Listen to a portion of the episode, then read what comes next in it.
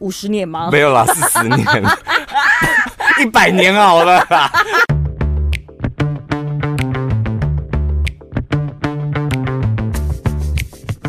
嗨，大家好，我是小潘，我是宝拉。其实虽然我们是一个聊天的节目，但是我真的蛮蛮常收到听众朋友问的问题是有关于钱或股票。哦哦哦。我觉得可能在节目当中聊天的过程，大家多多少少都。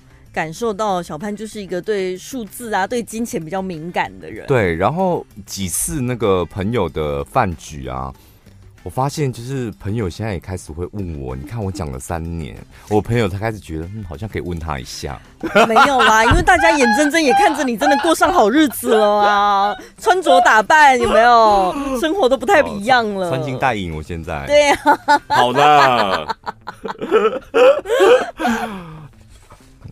我跟你讲，你你加呃加不了薪怎么办？我们今天就要聊这个主题，怎么办？我就是加不了薪，薪水不够多，钱不够用，不够存，不够买股票，不够不够，什么都不够，这样到底该怎么办？但我们讲的是现实面，客观事实，钱真的不够，要先撇除那些你自己爱乱花钱的人吧。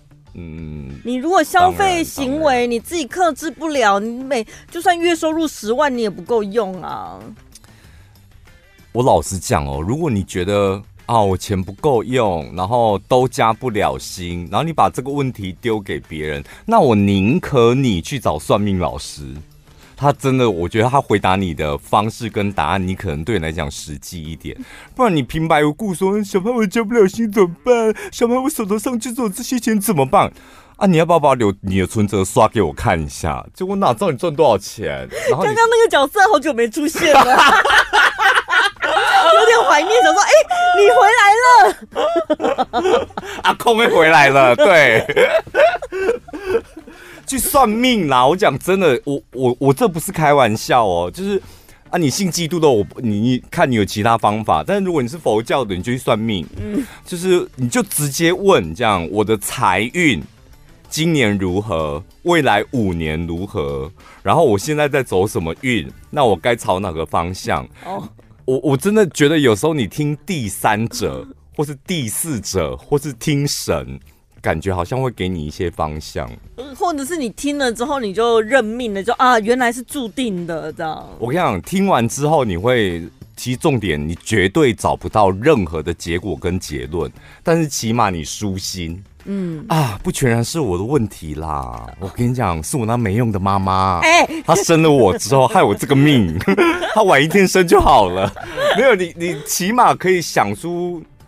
自己能接受的一个理由，对对，对，有时候是这样，嗯，你就已经在没钱了，或或是赚的钱比比别人少，眼看着加薪的机会又很低，这时候如果再加上你心理素质极差，人极没自信，完了，真叫偶遇啊！我跟你讲，嗯，你就是一辈子在底层，那你倒不如去寻求一些方式，算命就其中一个方式，寻求一些方式，让自己的心里可能舒服一点。舒服一点的结果就是你起码不会那么自卑。对，人在自卑的时候，你绝对做不了任何对的判断。真的哎，就是看什么，然后你要做什么决定，你就会想很多，然后绑手绑脚，啊，因为你对于未知的未来是感到恐惧的。对，然后觉得自己好像没有任何的掌控能力。所以你起码先找回底气跟信心嘛。那没钱怎么找回底气跟信心？嗯。开抖音哦！呃、啊，直播带货是一个未来趋势。你还没用抖音吗？可怜之家，我 在最近看到每一个直播上面的呃，抖音上面都在讲，如果你不把握这个赛道、这个风口，你将来就会被这个时代淘淘汰。你有看到？没有，但是我真的也有看过那种素人拍抖音的，然后你就会想说，嗯，所以你到底要传达什么？你到底要干嘛？就是整个影片你看不到重点，他们就好像觉得手机拿起来拍任何东西，我就可以爆红，你知道吗？他说：“那我就干单。”你自己有看过你拍的影片吗？哎、你你这种好老人家哦。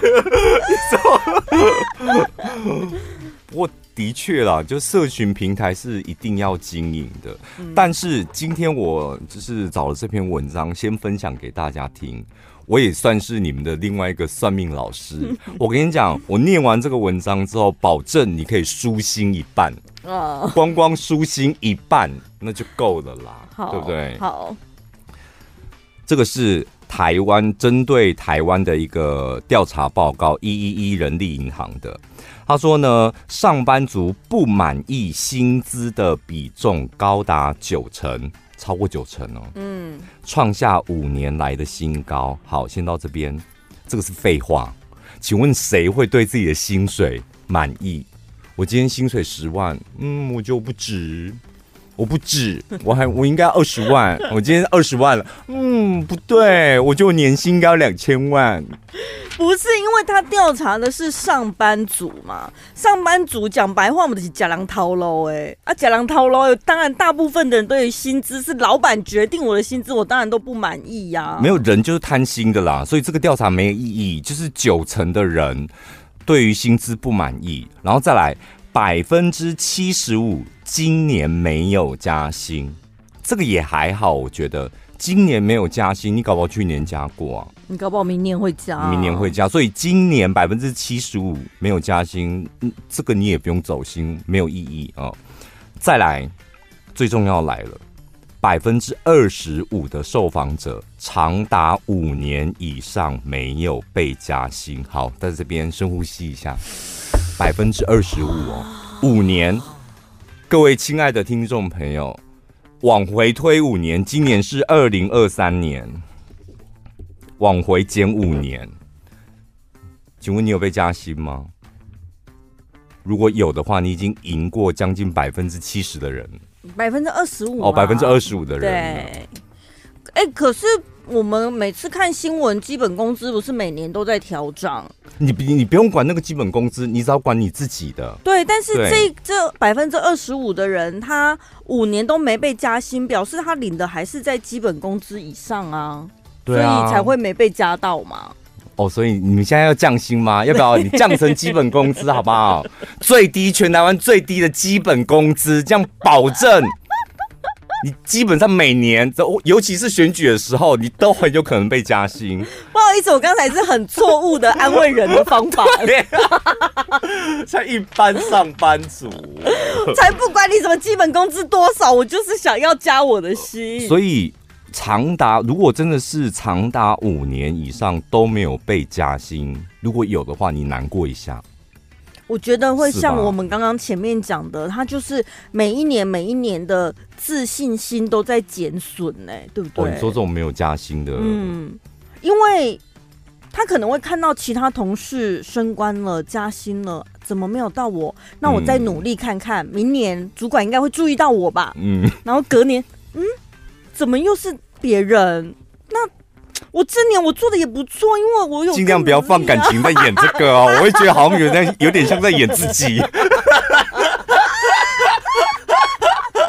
然后到最后他自信心减损了之后，可能就会变成啊，算了，那工作随便做就好了。他对于自己的工作也没有野心跟热情了，就是那叫放推吗？就是我我假装把，不是。我假装人在这，但是我心没有在这。那你看到我是一个会把所有事情都完成，但是我不会再做更多。嗯，对，嗯，就是这样。嗯，好，来，再来。如果你觉得对我很可怜，你看我长达五年以上都没有被加薪，你先别难过。接下来还有第二个要素，你来看看这些人。他说呢，有百分之二十六的人收支无法打平，二十六百分之二十六哦，收支，所以我付出去的比我赚的还要多哎。对呀，那怎么办？所以你有你你刚刚那个什么五年没有被加薪的听众朋友，你现在是不是在哭？那你收支有没有打平？对，呃，有没有打平？先讲有没有打平就好，不管多少有没有打平，说。有啦，我还有存到一点钱。好，那把眼泪收起来，可以了吧？眼泪收，你很棒了。所以新闻要这样看。对不对？哎、有百分之二，所以他是基本上是都处于一个负债的状况之下，要么花老本啦。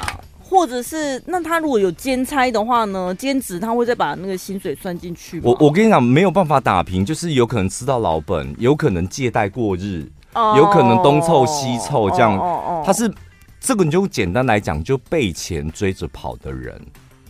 哦，哦就是你基本上没有什么生活品质可言的，因为你光是把那个什么损益良平，把损益搞正，你就灰头土脸了嘛。嗯、对，好。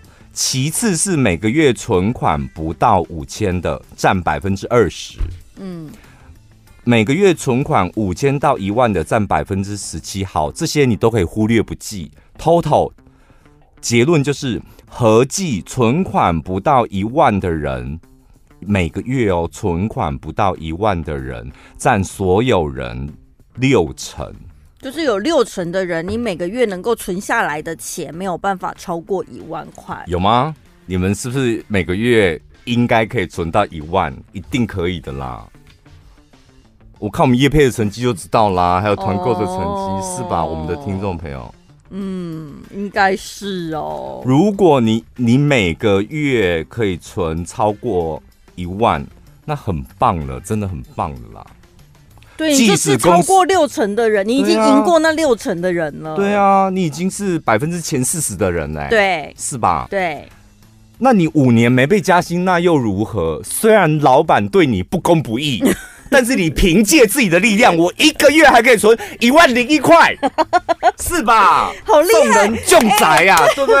那就是真的他的实力了，哎。是啊，不管你是靠什么样的方法。因为前面的问题的确有可能，我们推给天、推给地、推给老板、推给蔡英文都可以嘛？嗯、就是这个社会对我不公不义，所以我长达五年没有被加薪。但是在这么艰困的环境之下，如果你存款只要超过每个月只要超过一万元。对，你就赢过百分之六十的人，表示你在这个有限的资源里面运用得当，又能过生活，还能存钱。到这里，就是有没有大部分的听众朋友，你也觉得稍微舒服一点，感觉自己好像还不错。因为有时候真的是这样，就是 薪水多少，好，一个月赚多少，然后一年赚多少，好，这个比完还可以比哦。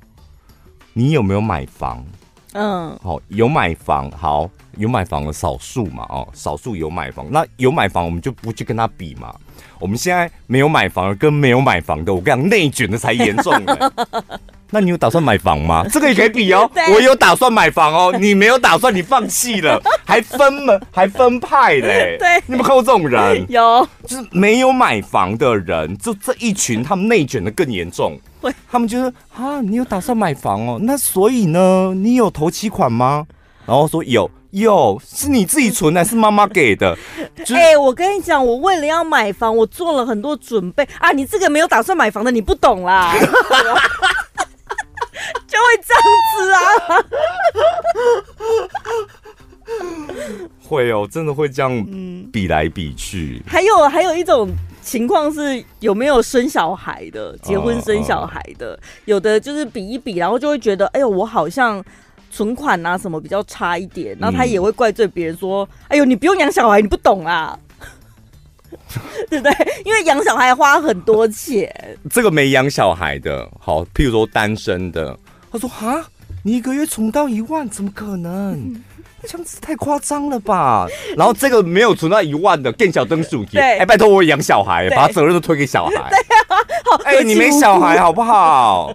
然后我们这时候就想说，奇怪，那个小孩明明就还在你肚子里，还没生出来，还没生出来就要花钱了。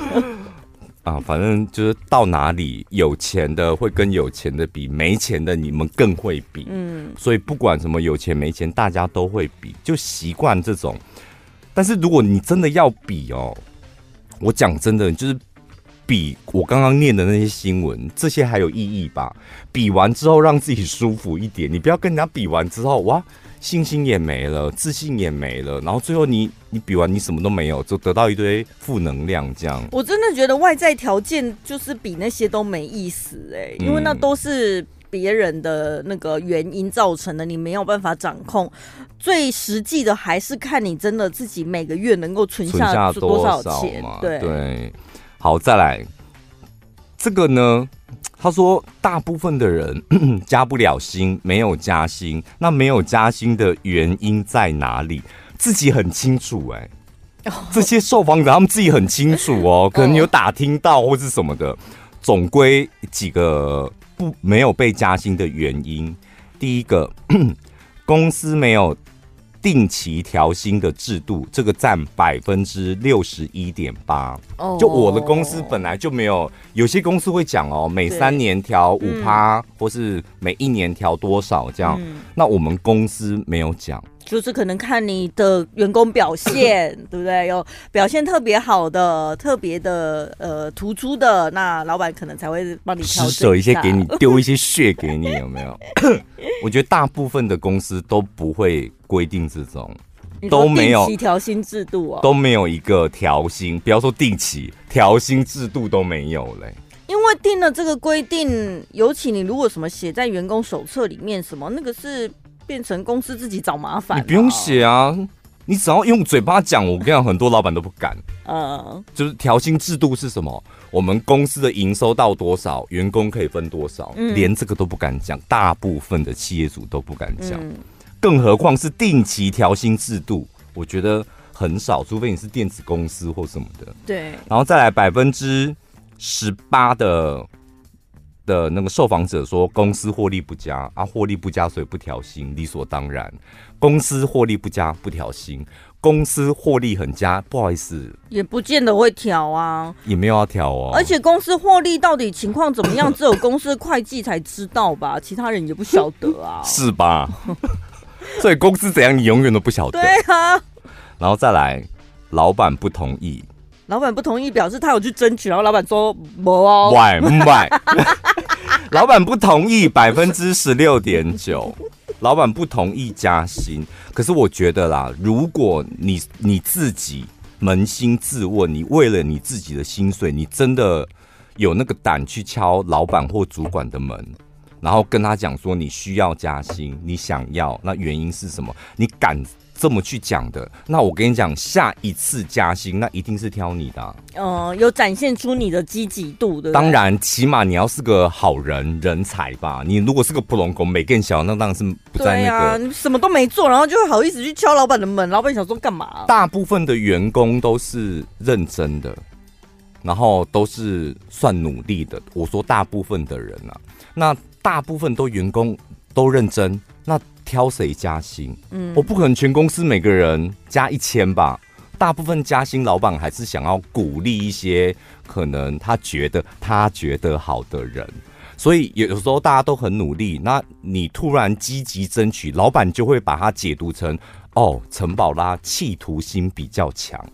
因为他敢跟我来要钱嘛，嗯、所以老板自己将有幻觉，他企图心比较强，他敢跟我来要钱。下一次有机会，那你又表现的不错，其他人表现得不错，那只有一份钱，他就比较大的可能是加给你。对，所以基本上我觉得大家要养成去跟老板或主管要薪水的习惯。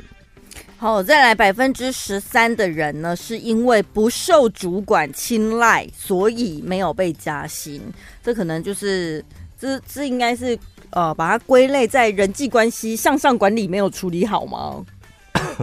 不受主管的青睐就是你的问题呀、这是什么 什么人不人际？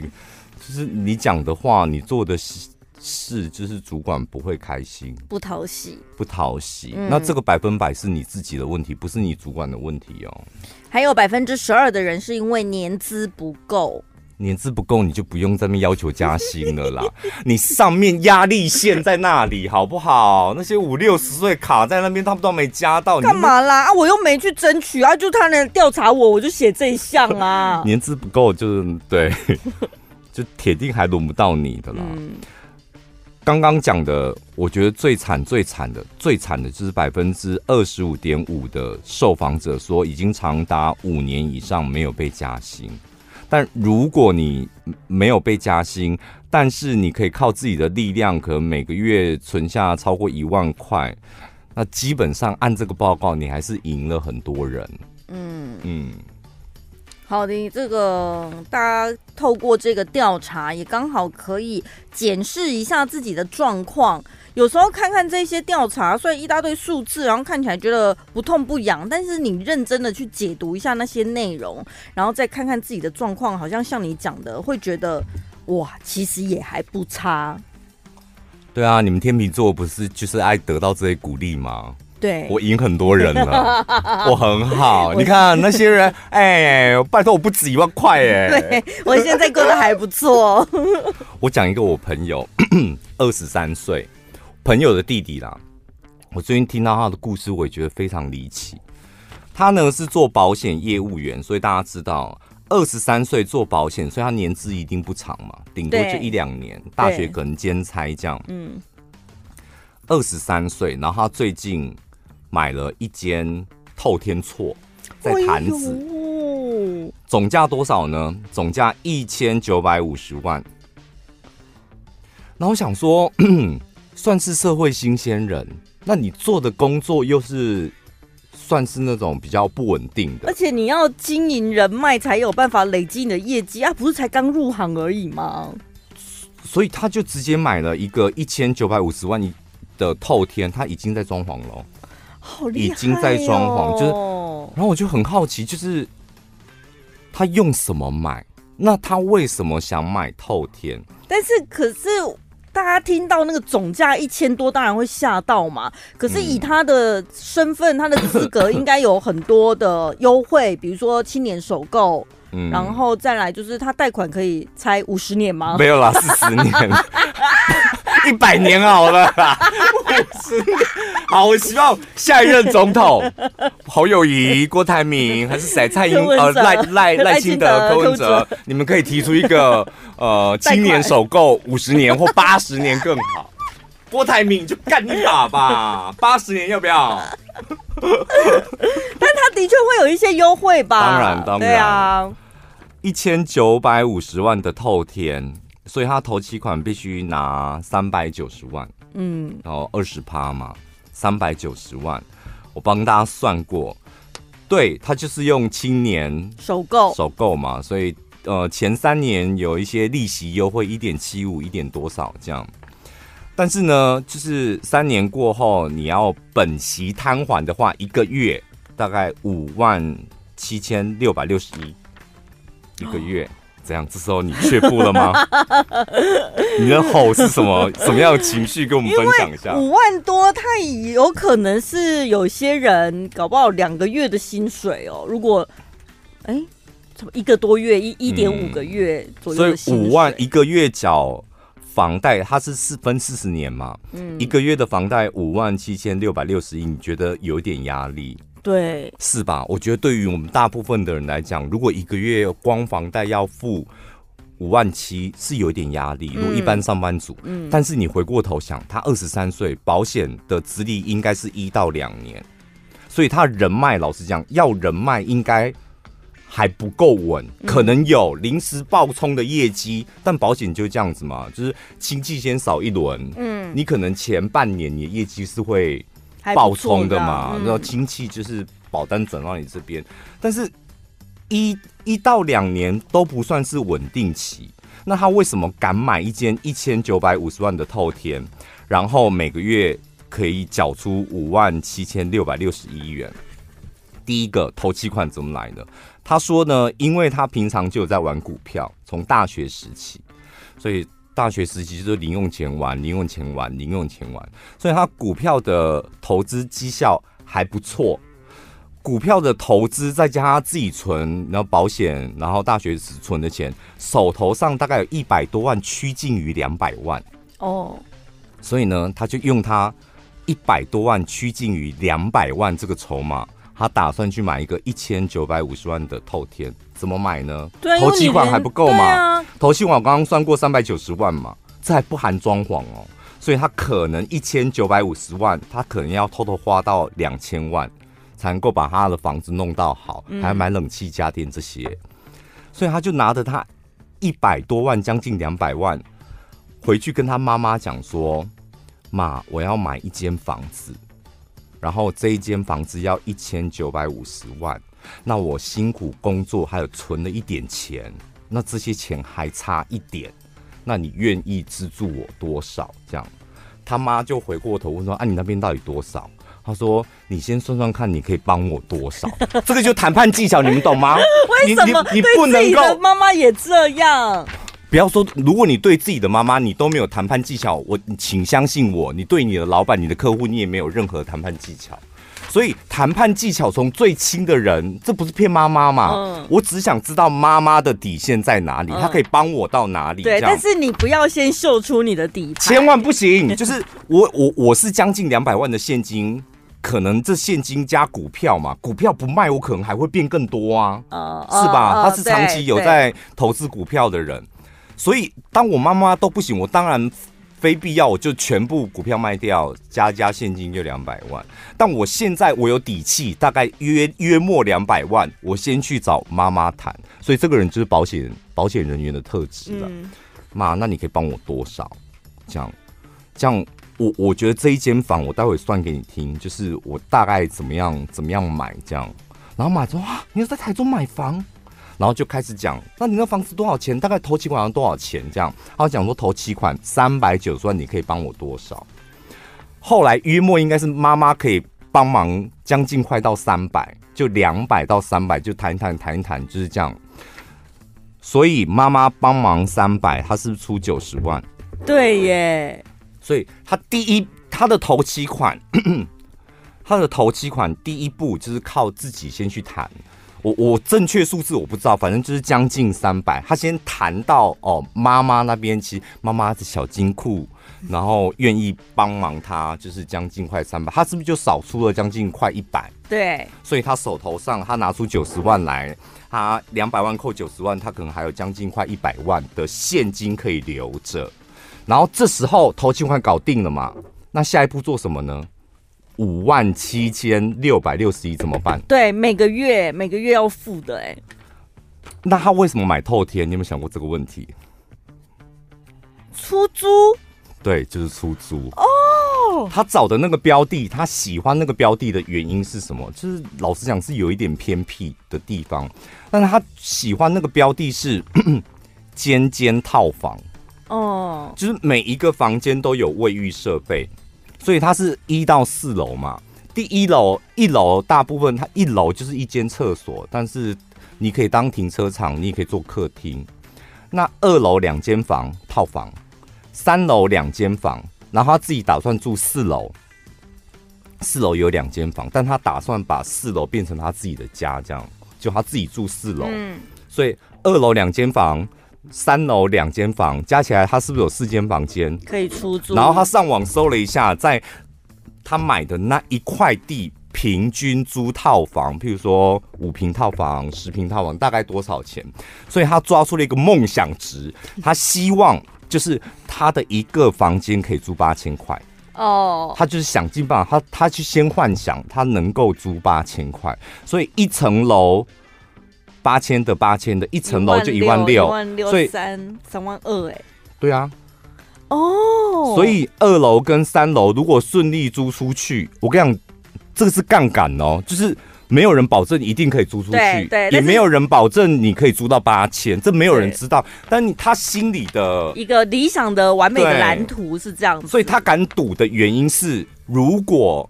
可以像我这样，那我搞不好风险不会这么大。对，因为你三万二扣掉的话，你整个贷款压力就变很轻松了。哎，一个月一万三，一万三千六百六十一，对，就五万七减三万六嘛，都就一万三左右这样。嗯，所以你买一个透天，你花你一个月大概花一万三千六百六十一。他说：“如果这样我还觉得压力大，那我要不要把一楼再拆成一个房间？哦，就是一楼当然贵一点嘛，那你空间又更大嘛。那他现在还在考虑。但是我说一个二十三岁，然后入行可能一到两年，收入多少我真的不知道。但是你猜想嘛，他可能是一个起伏比较大的人。”他敢买一栋透天，花一千九百五十万，他是怎么样完成他的梦想的？嗯，我是说这个逻辑不是叫大家去借钱什么啊，我没有那个妈妈可以给我三百万，又来了。你们注定一辈子失败吧。就是你的梦想是什么？然后我跟你讲，梦想是什么？那是一点都不重要，因为每个人每个人的梦想。买一间房，就是你到达梦想的路径跟策略是什么？那最重要的就是你有没有自己的路径或策略。嗯，如果你有，第一步你会先感动你周遭的人。嗯，因为周遭人他觉得哦，你想很多。嗯，那我接下来我这个钱不是借你，我这个钱是在帮你完成梦想。如果你做到这一步的话，我跟你讲，要钱真的容易多了。啊，也不是说跟大家讲说哦，你每个人想要买房的可以用他这个方式，也不是，只是说你可以透过这个故事，你去看看别人是他的思考逻辑是对，策略是什么，对，就是。所以达到就是买房，就大家都在讲，嗯，大家都都想买，大家都知道，就买一间房哦，铁定买不起这样。但当然买不起啊，那买不起，你有没有其他的方法或策略？但不保证成功，但起码你有自己的一套方法，你才不会陷入那个万丈深渊里面。嗯，我一辈子结不了婚，一辈子买不起房。一辈子开不得，你就会陷入那一个天花板里面。对，就是至少他有一个想法，然后你出了一个计划之后去执行。计划就是你得去执行了之后，你才有办法知道他到底是成功或失败嘛。嗯，如果成功了，那当然是非常完美。万一失败了，那到时候你还可以去想有其他解决的方法。对啊，失败了就是失败啦。哦，会死掉吗？就是不会怎么样啊。死掉，他那个房子就在脱手，不就好了吗？你看你现在都会讲。对啊，再卖掉不就好了？而且这种房子不是很好卖，因为我在电线杆上面看到很多，都是那种什么金什么套房，然后什么满租中什么的，呃、什么立刻就一个透天嘛，对？脱手即回本还是什么东西什么？哎呀，听就是很多这种话术这样。我之前看 Netflix 有一个。影集就是什么《致富攻略》哦，嗯、里面有一个女生也是很年纪轻轻的二十几岁，她自己就是买了一间房子，然后但是她的理财比较没有什么逻辑，这样，嗯、然后她也是后来发现。他好像付不起这个房子的贷款，然后就请了一个理财专家去帮他检视一下，他有没有什么样的规划可以帮助他减轻贷款的压力。这样，然后那个理财专家去了他那个房子，说：“你这个房子真的不错，哎，就是前院后院，然后客厅房间就蛮大的，但只有他一个人住。”然后就看了一下，说：“哎，你的房间怎么没有热水？”然后也没有暖气，这样。他说：“哦，就是因为他付不出管理费，所以有点呈现被断水断电送瓦斯，对对对对对，那种状态。然后那个。”那个理财专家就吓到，想说：“你买这个房子不就是希望你要住在这里，享受非常舒服的生活？嗯、但你却忍受这个没有热水的日子，而且他忍受了超过半年，嗯，就是一直付不出管理费。你们幻想一下，台中人就是你现在人住在宝辉一品，但是没冷气。对，然后。”然后那个理财专家就不能理解是到底怎么了。然后因为你知道年轻人有时候是爱面子，他是他所有他的朋友群里面第一个。买房的人，所以在外面大家就是觉得哇，好棒哦，好厉害哦，你到底怎么办到？但是没有人知道他回家是要冷食 忍受那个没只能洗冷水的日子，你知道吗？那他就是他也把他内心的忧虑跟他的那个专家讲说，我现在如果把房子脱手，大家一定会问我说，哎，你房子才刚买没多久，为什么要卖掉啊？对，他就怕被人家知道他付不出管理费，很丢脸，你知道。然后最终呢，理财专家就是说服他说：“你自己好好想清楚，到底面子比较重要，还是你要忍受这个生活？就是你明明就是负担不起，那你现在从大房子，你可以换成小一点的房子啊。但是你是负担得起，那你还是一样是你所有朋友里面第一个买房的，只不过是小了一点而已。然后就让他好好思考一下。我跟你讲，我这次去台北跟我一个朋友聊天啊。嗯。他的观念就是跟你刚讲的那个人是一模一样，面子比较重要是是？面子比较重，冷又冷不死。可这个传出去才比较好，比较丢脸吧？怎么会传出去？不会啊，你你哪会知道我在家里很冷？我现在是住在一个大房子，哎，你们只看到我家住在哪里，不知道我家里面家徒四壁啊。嗯，我听到我朋友讲这个故事的时候，而且他讲的正气凛然，他说牌面有多重要，我讲给你听，然后我就听这样。但是我又想说，多年的好友，当然也是 他。这是价值观，我觉得，嗯，就是我也没办法否决他啊、呃，否定他，因为他的行业别就好像他们争奇斗艳的很严重，戴、oh. 什么表，然后开什么车，跟什么人来往，过什么样的生活，他那个行业别好像我认真问了才知道，哦，原来他们都很看，真的很看重。如果你连这些行头都没有，他们那个行业别会觉得。